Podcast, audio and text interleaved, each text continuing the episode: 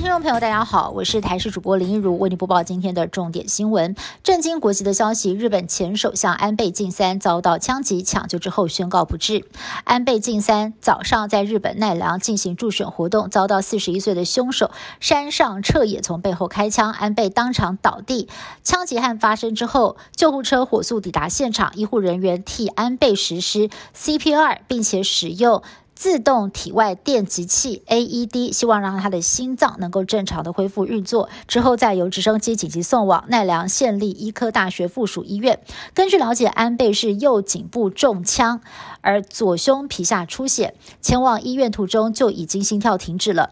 抵达医院之后送进加护病房，院方不断的为他输血抢救，当时医生就说安倍心肺功能已经停止，血液没有办法回流大脑，如果时间太长，恐怕会损伤大脑，很难恢复意识。是情况非常的危急，结果就在傍晚传出他抢救无效的消息，享受六十七岁，让全世界非常的震惊，不敢相信。前日向安倍晋三在今天早上遭到了枪击，下午宣告不治。警方当场将嫌犯制服。嫌犯是四十一岁的奈良本地人山上彻也，曾经是日本海上自卫队队员，目前待业当中。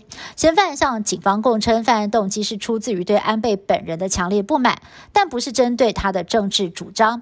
而嫌犯是使用一把黑色土制手枪犯案。日本专家怀疑。这把枪可能是一把三 D 猎鹰的手枪。日本前首相安倍晋三遭枪击身亡，令日本国内还有全球都非常的震惊。六十七岁的安倍晋三出身政治世家，家族内出了三位首相。安倍晋三的从政经历将近四十年，仕途顺遂，还两度出任首相，可惜都因为健康因素辞职下台。而其中二度辞职前，他没能撑到东京奥运开幕，更是留下了遗憾。如今又在选战当中遭到枪击，最终宣告不治。安倍在。日本政坛仍然很有影响力，如今骤然离世，也令日本各界相当的错愕与不舍。日本前首相安倍晋三中弹身亡，刚好就在日本参议院选举前两天。他伤重不治，虽然不一定会影响大选结果，但是安倍对于日本政坛的影响力不亚于现任首相岸田文雄，包括了台积电赴日、汇率政策、国家安全政策等等，安倍都是幕后的重要推手。他也是自民党最大派阀的领袖，他突然离世，也势必会冲击到党内势力版图，日本政坛势必面临重组。全球的政经局势受到冲击，恐怕也是在所难免。安倍在街头演讲的时候遭到枪击，不幸身亡，也替台日关系投下了震撼弹。过去，安倍曾经公开称呼台湾为国家，更是公开表态，台湾有事就等于日本有事，也等于。美日同盟有事，而去年五月份台湾本土疫情爆发，在苦等疫苗的时候，更是在安倍的居中协调之下，日本拍板要捐赠台湾 A Z 疫苗，解决了台湾的燃眉之急。而现在有学者分析了，身为台湾的超级好朋友，如果少掉安倍晋三的大力支持，将会让台湾的日本路线少掉一个很重要的支柱。不过，也有学者认为，只要美中对抗局势不变，日本依旧会跟随美国老大。哥的脚步持续的青台。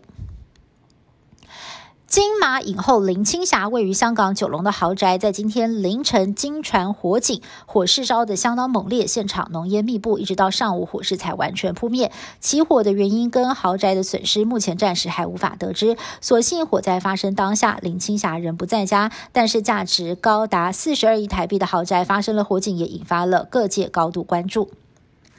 我国今天总共新增了三万零三百一十四例本土个案，还有中重症三百一十一人，死亡一百三十一人。眼看疫情日益趋缓，前副总统陈建仁指出，等国内第三季疫苗的接种率达到百分之七十五，到了七月中旬，单日的新增确诊数有望掉到万例以下。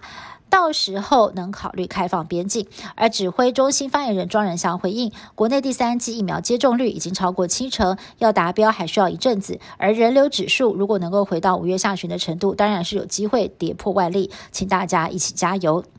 以上新闻是由台视新闻部制作，感谢您的收听。更多新闻内容，请您持续锁定台视各界新闻以及台视新闻 YouTube 频道。